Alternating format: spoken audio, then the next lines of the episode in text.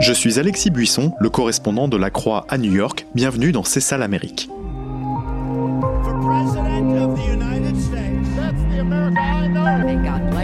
À la veille de l'élection présidentielle aux États-Unis, je vous dresse le portrait de l'Amérique de 2020 en questionnant des personnalités francophones du monde politique, économique, des journalistes et des militants. C'est ça l'Amérique et ça commence maintenant. C'est ça l'Amérique? Un podcast proposé par La Croix, le programme Alliance Columbia et le site d'information French Morning.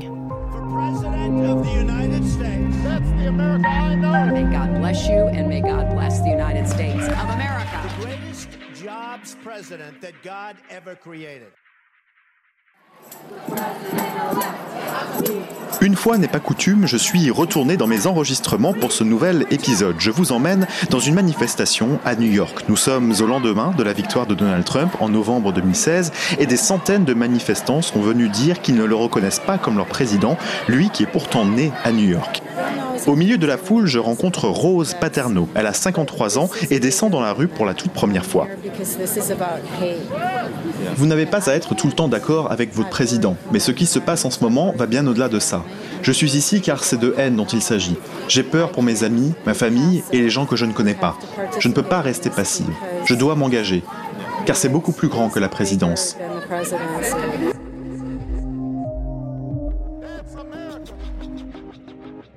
Des nouveaux engagés, j'en ai rencontré beaucoup et partout dans l'Amérique de Donald Trump. Des femmes marchant dans tout le pays dès le lendemain de l'investiture du nouveau président, des collégiens et des lycéens rejetant la violence liée aux armes à feu après la fusillade de Parkland ou manifestant contre l'inaction climatique au sein du mouvement écologiste Sunrise et depuis quelques mois contre le racisme et les violences policières. Cette vague de mécontentement a déjà poussé une nouvelle génération à entrer en politique à l'image de la députée de New York Alexandria Ocasio-Cortez dont l'engagement s'est cristallisé après la défaite d'Hillary Clinton. Qui sont ces nouveaux engagés de l'ère Trump? Est-ce un éveil qu'on observe uniquement à gauche? J'en ai parlé avec Charlotte Thomas Hébert, doctorante et enseignante à Paris 1 Panthéon-Sorbonne. Elle revient des États-Unis où elle a étudié l'évolution de la désobéissance civile.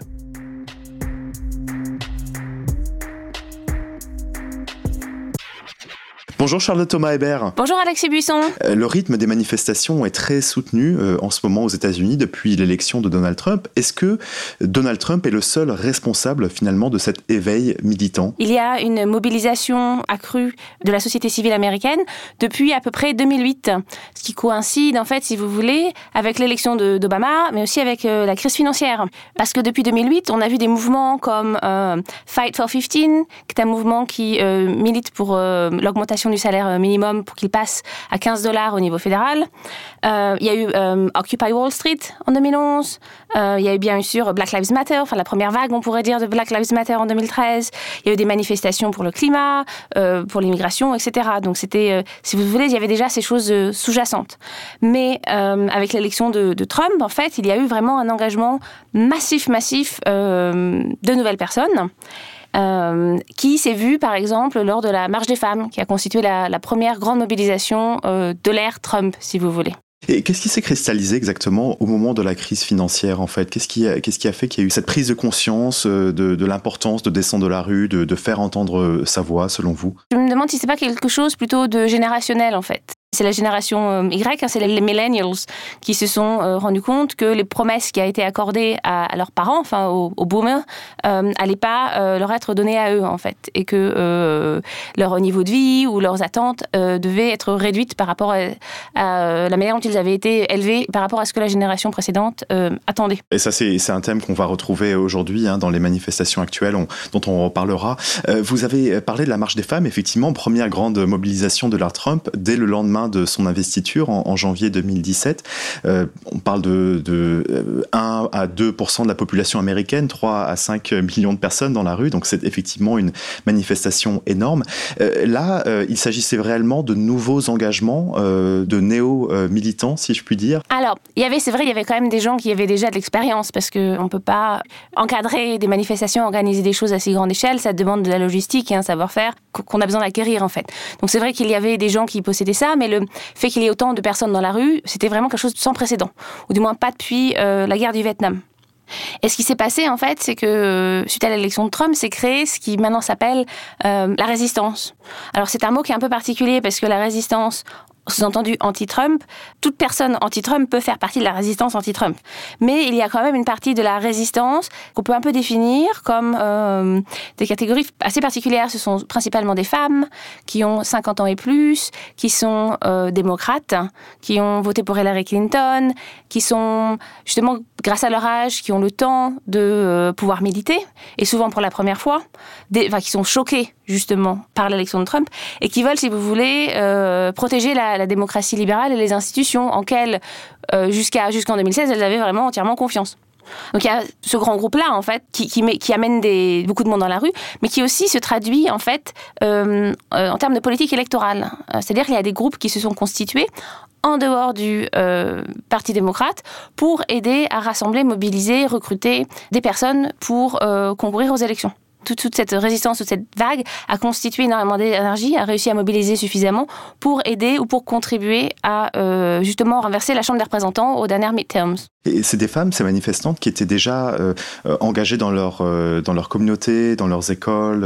elles avaient déjà des, des, des talents, on va dire, d'organisatrices. Oui, parce que ce sont des compétences, vous savez, qu'on peut, peut traduire. Quand vous organisez la réunion euh, de votre quartier ou la réunion de parents d'école, qu'il faut, euh, je ne sais pas, gérer des listes d'appels, euh, récolter des fonds, etc. Quand vous faites un travail politique pour organiser une manifestation, enfin, ces compétences-là, elles sont, sont un peu les mêmes. enfin, je veux dire, c'est pas nouveau qu'il y ait des femmes dans l'activisme. Et c'est justement elles qui assurent le travail militant et reproductif qui est invisibilisé, qu'on voit pas. Ce sont pas elles qui, historiquement, étaient sur les podiums à faire des grands discours elles étaient un peu derrière, si vous voulez, justement organiser, prendre soin, faire tout ce qui est le travail émotionnel. Et donc là, pour une fois, en fait, les femmes ont, pris, euh, ont pris les devants. Ou peut-être on pourrait dire aussi à l'inverse que les hommes ne se sont pas investis, au moins investis. C'était oui principalement euh, des femmes blanches qui étaient derrière, avec bien sûr des femmes racisées à différents postes euh, importants. Je pense euh, par exemple dans le sein de la marche des femmes, les mm, chairs, donc les organisatrices principales, représentaient plusieurs communautés. Mais par contre dans la rue, enfin quand vous regardez les images, ce sont principalement des femmes blanches. Les femmes racisées, surtout les femmes noires, elles, elles sont mobilisées aussi depuis toujours. Hein. Elles sont en charge de se libérer elles-mêmes. Je veux dire, dans, mouvement abolitionniste au 19e siècle, euh, il y avait déjà des femmes. Enfin, Harriet Tubman, elle a euh, milité pour euh, libérer sa communauté. Rosa Parks, elle était militante. Marsha P. Johnson, elle était militante pour Stonewall. Et ce qui se passe, je pense, c'est que pour les personnes, enfin surtout pour les personnes noires, l'incarcération de masse et la question des violences policières, qui est de plus en plus prégnante depuis les années 70, 80, etc., ça fait que les femmes noires, elles sont obligées de se mobiliser parce qu'elles sont euh, un peu les victimes collatérales. Elles sont euh, femmes, elles sont filles, elles sont mères, elles sont cousines, elles sont tantes, donc elles sont euh, impactées directement. Ça se voit aussi d'ailleurs dans le, les mouvements actuels d'abolition de, la police ou d'abolition des prisons, d'un point de vue militant ou d'un point de vue théorique, ce sont aussi des femmes qui sont derrière. On peut penser à Angela Davis, qui en parle hein, depuis les années 70, ou Ruth Wilson Gilmore, ou du côté militant, je veux dire Black Lives Matter. Et le hashtag, il a été créé par justement trois femmes noires.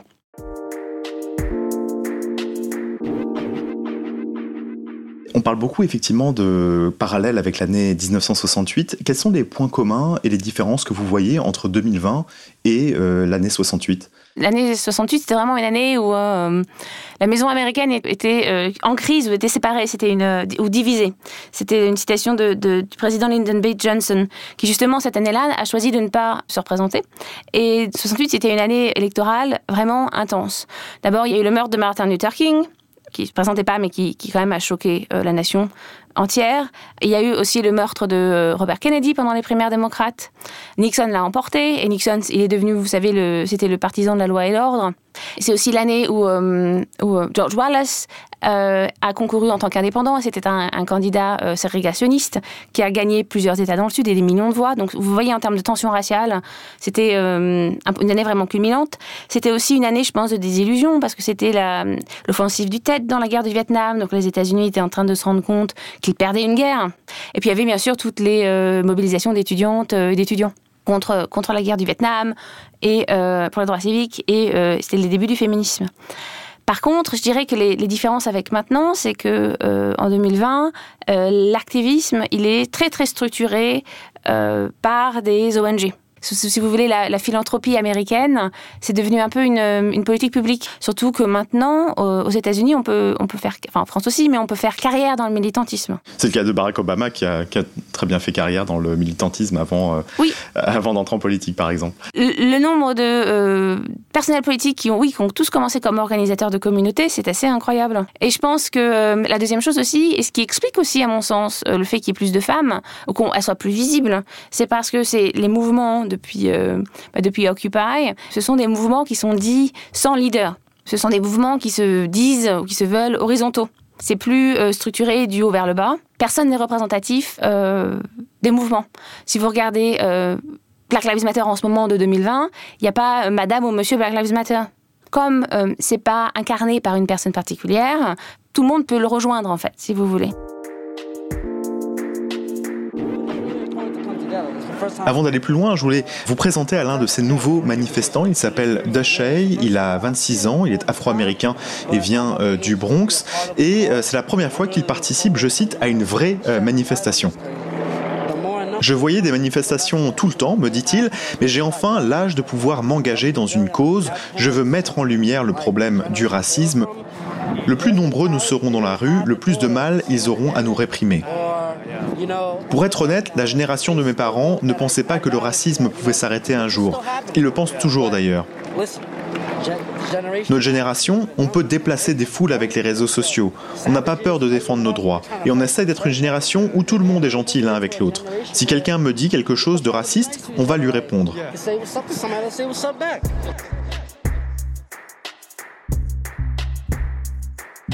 J'ai jamais vu autant de jeunes descendre dans la rue depuis que je suis aux États-Unis, euh, que ce soit pour manifester contre les armes à feu, contre l'inaction climatique, contre le racisme maintenant.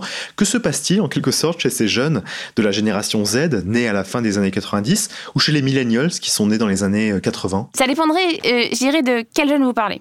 Euh, en termes d'appartenance euh, ethno-raciale ou religieuse, bien sûr, et aussi en termes de classe sociale. C'est par exemple une des grandes différences avec les années 68, c'est que certes, il y a des étudiants qui se mobilisent, mais ils ne se mobilisent pas en tant qu'étudiants. Il n'y a pas d'organisation étudiante aux États-Unis qui soit militante. Par contre, les jeunes, entre guillemets, ils vont se mobiliser soit sur des axes idéologiques, je pense par exemple euh, aux antifascistes, qui ont vraiment émergé suite à, Trump, en fait, ou aussi aux, jeunes socialistes, autour du groupe politique qui s'appelle DSA, les Democratic Socialists of America, qui était un groupe de gauche, euh, je dirais, œcuménique, parce qu'il rassemble toute personne qui se dit socialiste, sans définir ce que veut dire le socialisme. Il y a euh, une génération qui se, euh, se mobilise vis-à-vis d'enjeux différents, donc bien sûr les armes à feu, on l'a vu après Parkland, sur les changements climatiques aussi, bien que ces mouvements-là, ils ont tendance, parce que les, les personnes impliquées sont en général jeunes, ils ont 15, 20 ans. Donc c'est vraiment encadré souvent par des ONG justement qui ont aussi le savoir-faire militant, mais qui aussi d'un autre côté le transmet à cette jeune génération. Hein. Et ce qu'on verra d'ailleurs hein, dans, les années prochaines, ce qui va se passer autour du Sunrise Movement, par exemple, qui a, mobilise beaucoup euh, sur le Green New Deal. il y a aussi, euh, là plus d'un côté ethno-racial, euh, toutes les mobilisations autour de Black Lives Matter, euh, et donc qui ont vraiment explosé cette année. Ce sont des personnes euh, qui ont, eu du temps grâce au Covid en fait. Donc beaucoup de personnes euh, qui étaient au chômage ou alors des étudiants qui avaient cours à distance, qui étaient donc du coup bloqués, mais, enfin qui étaient bloqués, qui étaient confinés, qui se sont déconfinés pour pour sortir et exprimer en fait leur, leur colère et leur ras-le-bol, mais qui sont justement reliés à rien. Les jeunes générations euh, d'Américains se, disent beaucoup plus ouvertes au socialisme que leurs euh, aînés. Est-ce que vous voyez, vous, un lien entre ce changement de perception euh, par rapport au, socialisme, qui est un gros mot, hein, en quelque sorte, aux États-Unis, en tout cas pour certaines générations, un lien entre ce changement de perception et leur engagement militant qu'on voit aujourd'hui? Je dirais qu'il y a d'abord, oui, l'idée que le socialisme, c'est justement, comme vous l'avez dit, c'est plus un gros mot. Parce que pour la, jeune génération, pour les millennials et pour les, euh, pour les Z, le socialisme ou le marxisme, c'est pas le goulag, hein, c'est pas l'URSS, mais c'est le Danemark. Parce que si vous voulez, déjà, le Parti démocrate a tellement basculé vers la droite, c'est plus le, c'est plus le parti du New Deal, que euh, ces jeunes-là, en fait, ils ne sont pas représentés euh, dans, dans, le parti. Celui qui ferait un peu le New Deal, qui est le plus, à gauche dans le Parti démocrate, bien qu'il ne fasse pas partie du Parti démocrate d'ailleurs, enfin, Bernie Sanders a réussi à rendre public, en fait, ou à rendre tolérable ce mot en fait, de socialisme. Donc du coup, beaucoup de jeunes se sont accrochés à ça. Euh, ont commencé à aller justement lire, réfléchir, se rendre compte que ah mais oui c'est vrai, euh, on n'en avait jamais parlé, euh, que enfin que s'est-il passé? Et c'est aussi, je pense, issu de, l'histoire en fait de répression aux États-Unis à travers le macartisme, grâce aux politiques et à cause aussi des, politiques précédentes en fait qui essaient de détruire les mouvements dits de gauche ou même les mouvements anarchistes hein, au début du XXe siècle. Toute cette, toute cette frange de gauche a été occultée en fait. Est-ce que les, jeunes sont en train de, de redécouvrir avec beaucoup de, je dirais pas d'envie, mais de surprise et de Pourquoi ces jeunes sont autant séduits par, euh, par l'idée du socialisme euh, aujourd'hui? Vous sortez, si vous avez la chance d'aller à l'université, vous trouvez un moyen de payer votre université, vous en sortez avec 50, 60 000 dollars de dette au mieux, on va dire.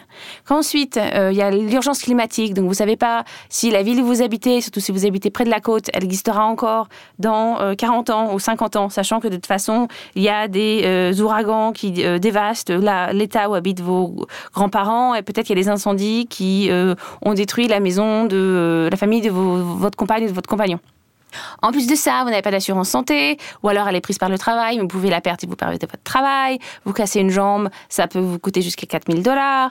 Euh, payer un loyer, les loyers sont hors de prix, vous ne pouvez pas avoir accès à la propriété, même si vous venez d'une famille euh, d'une classe moyenne, c'est de plus en plus difficile.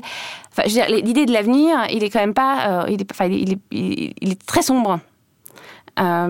Donc, c'est vrai que quand vous lisez la littérature en fait socialiste qui parle de à chacun ses besoins, euh, qui parle aussi d'égalité plus d'égalité euh, d'équité, c'est vrai que ça séduit plus que le chacun pour soi qui, qui, amène en fait qui amène à, qui amène à Trump. Les jeunes ne votent pas énormément dans les élections américaines. Est-ce que vous pensez qu'il y aura un changement cette année vu toute cette énergie dans la dans la rue? Les jeunes aussi ont voté majoritairement dans les primaires pour Bernie Sanders, donc ils demandent plus d'équité, plus d'égalité, plus de justice sociale, une couverture santé, etc. Ça, euh, on peut pas vraiment dire que le que Joe Biden soit le candidat euh, qui réponde, enfin qui soit très excitant à ce niveau-là. En fait, il répond pas vraiment à leurs attentes. Donc c'est un, centriste.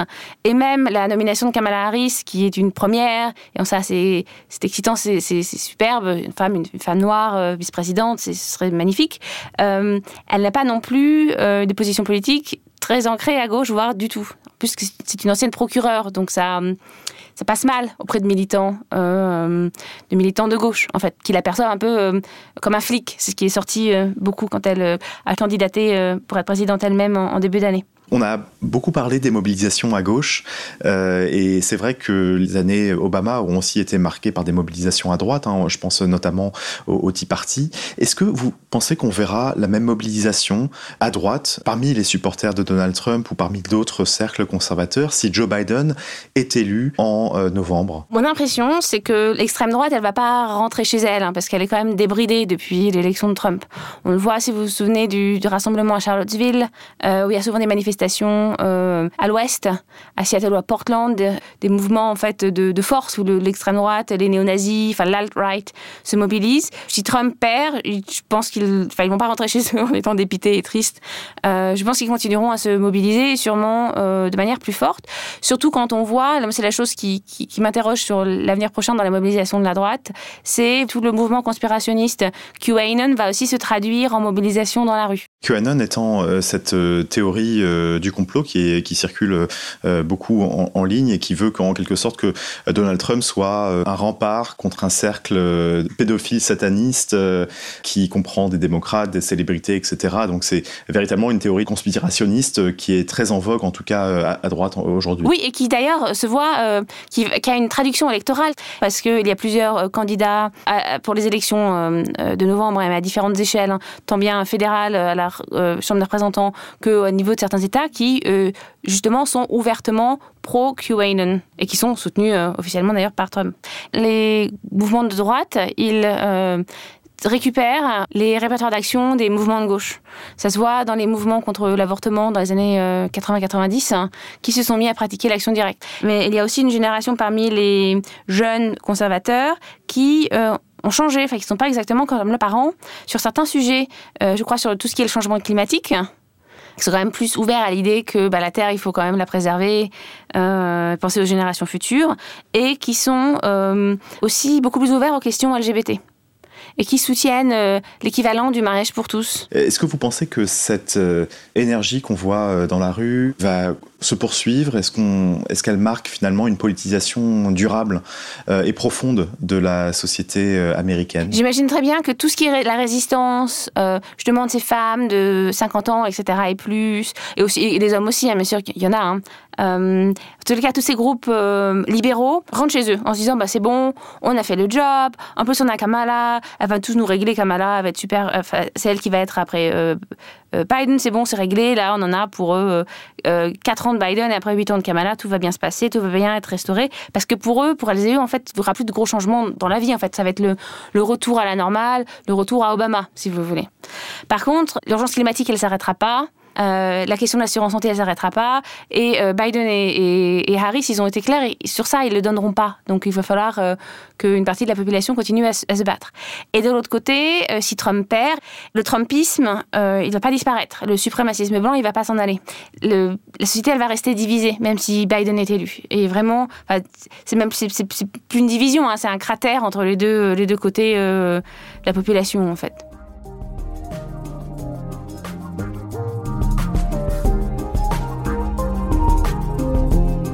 Merci beaucoup à Charlotte Thomas Hébert pour sa participation à cet épisode. On se retrouve après l'élection présidentielle du 3 novembre pour parler des résultats et de ce qu'ils diront de l'Amérique.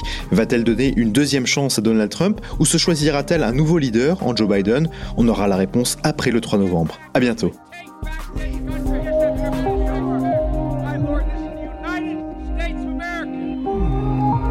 C'est ça l'Amérique? Un podcast proposé par La Croix, le programme Alliance Columbia et le site d'information French Morning.